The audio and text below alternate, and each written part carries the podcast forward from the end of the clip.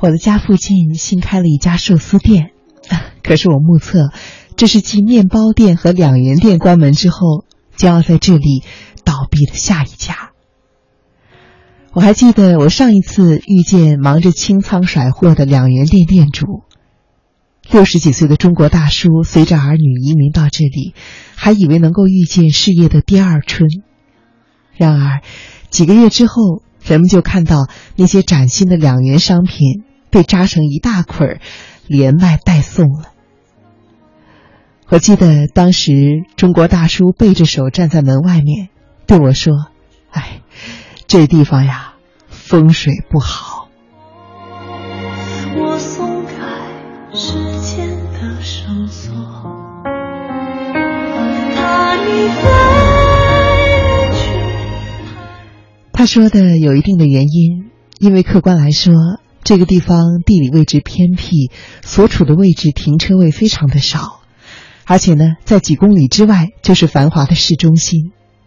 这也让我不禁为这家新开的寿司店担忧了，因为在那个市中心，在那里寿司店铺满了整个的大街小巷，个个的都盘踞在街角的位置，光是一百种寿司的模样，就能够让我家附近的这种小寿司店在两个月之内迅速的结束生命。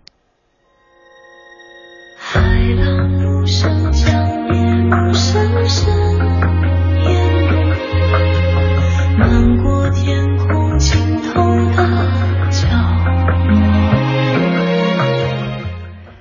可是我没有想到，有一天我还会在这家寿司店门口停留。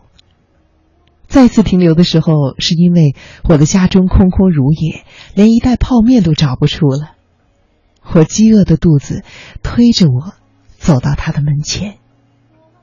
可是令我非常意外的是，明明不是午饭的时间，也不是什么特殊的日子，在里面竟然排着长长的队。我耐心的等着，听见前面男女的对话，揣测出他们住在别的街区，而在这个时间赶来，竟然是因为这家寿司店的寿司常常是在下午时分就会全部的卖光了。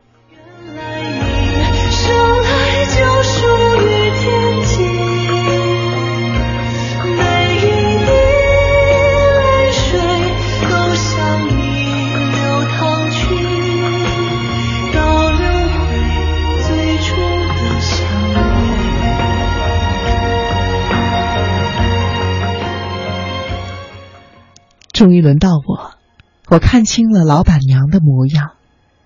那是一张典型的韩国人的面孔，挂着真诚的笑。我心里在想：哦，就是他呀，是在他是他在担着从早上六点半到晚上六点的这种辛苦啊。我的身后是长龙般的队伍，可是令我意外的是。他的脸上却没有那种“赶快走，我要赚钱”的慌张，他和我寒暄着，没有半点的怠慢。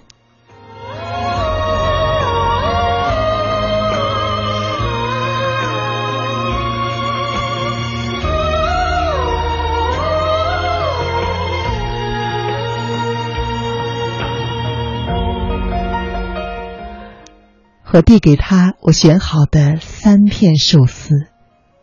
他抱歉地说：“不好意思，久等了。”然后他转身去给我夹了一块最贵的寿司，当做是我等候的补偿。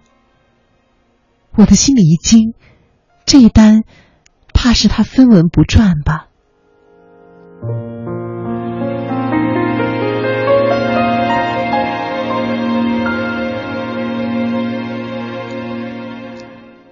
我忽然想起上一次我去市中心的一家寿司店时的李玉，那家店主对我只买了三个寿司的购买力表示非常的不满，也可能是对当天的生意额也非常的愤慨，他没有半点寒暄，然后在我要了一个方便袋子之后，冷冷的跟我说：“再给我两毛钱。”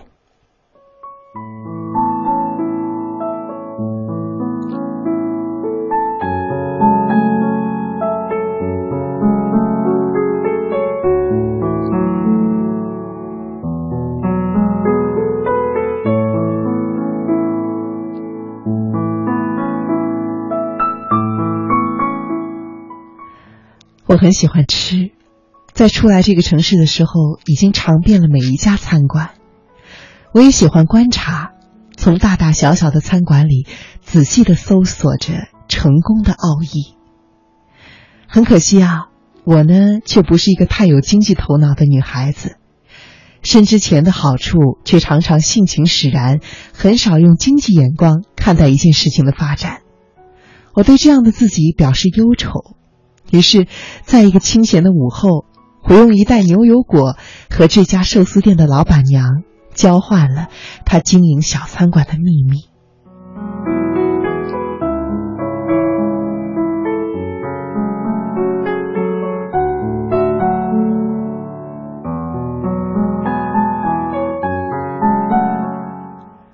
我问他：“嗯，你是怎么能够把你的这个寿司店做的这么成功的呢？”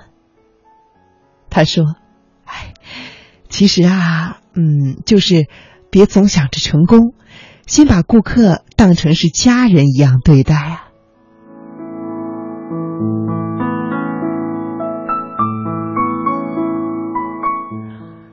那个时候，我突然想起数年间令我感慨的那些成功的小生意者。记得我在念大学的时候，综合楼里有一个粥铺。其实，稀粥和饺子并非是人人热爱的美食。但是这家小小的粥铺前面必定一整天都排着长队。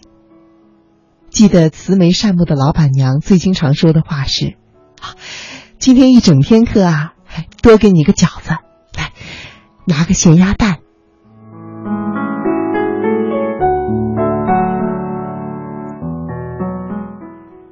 它自带一种母亲式的关怀。这关怀真诚而热切，使得粥铺早晨七点钟就会排满人，而且在我念书的四年之内，都是综合楼里最最热闹的生意。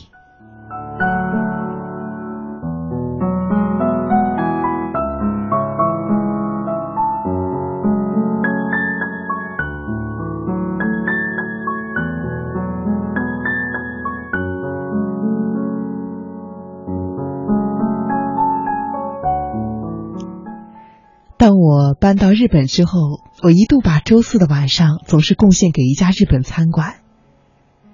其实一开始我去那儿只是因为旅途劳顿，想要用一杯啤酒来解乏，没有想到老板娘乐善好施，送上笑脸和毛豆，让从此之后我周四晚上下班之后的娱乐都有了新的归属。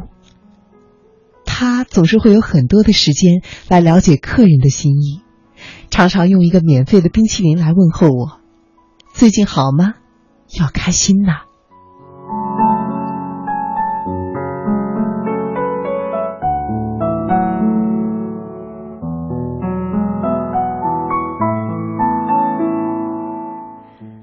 从他们的身上，我看到了慷慨。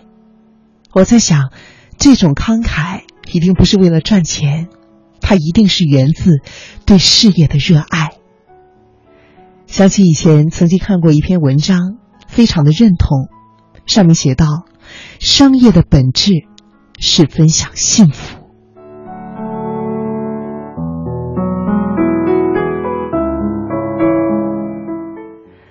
而今天，当我听到寿司店老板娘的讲话，我在想到这些故事的时候，我想他们无一不向我展示着：热爱是成功最最迅速的途径。金钱只不过是成功的副产品，它是热爱所带来的水到渠成的结果。几天前，我在超市里听到几个人聊天他们说：“哎，知道吗？市中心的几家寿司店都关门了，老板们都说今年的生意不好做啊。”而那个时候，我默默的笑了。我不知道为什么，我突然的想起了。那个向我要两毛钱方便袋的价钱的老板，还有我楼下那个多给了我一块寿司的老板娘。